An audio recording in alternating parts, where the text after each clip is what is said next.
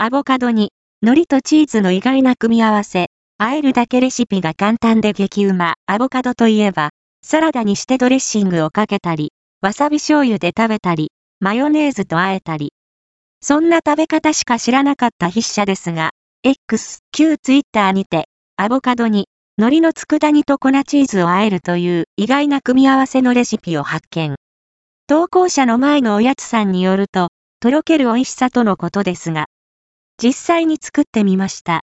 パブリッシャー、Y、オタクマ経済新聞、エディテド、Y、一流瞳、配信元 URL、https コロンスラッシュスラッシュ、オタケオタクマ .net、アーカイブス、20億2402万2906、HTML